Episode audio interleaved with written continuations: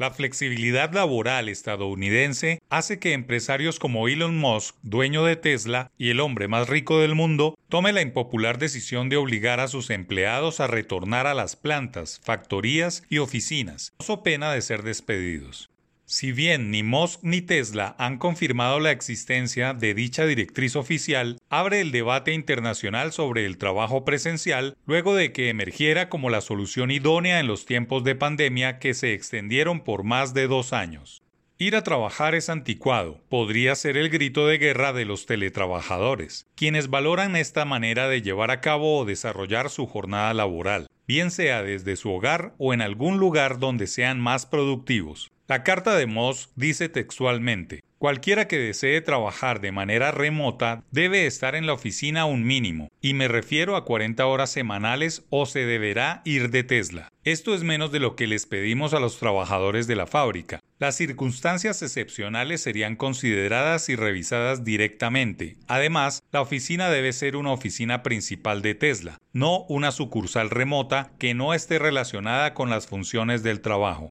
A pesar de que el exitoso empresario es el icono de la modernidad y de la vanguardia tecnológica, ahora ha emergido como el paladín de no al teletrabajo. En mayo, en medio de sus negociaciones para comprar la red social Twitter, escribió que todos los mensajes de quedarse en casa en relación con el COVID han engañado a las personas para que piensen que en realidad no es necesario trabajar duro. La polémica está servida y viene como anillo al dedo en un momento en que el regreso a la normalidad es una realidad en todos los rincones del mundo. Las muertes y los contagios de coronavirus están en retirada y el mundo hace uso de su memoria laboral regida por jornadas promedio de 48 horas a la semana en lapsos de 8 al día. Es un debate muy interesante en las empresas que se han vuelto productivas y eficientes permitiendo que sus empleados teletrabajen. El problema es que la regulación ha llegado muy tarde y aún muchos trabajadores siguen financiando la conectividad y ejecutando labores desde lugares físicos no acondicionados para desarrollar algún trabajo de oficina.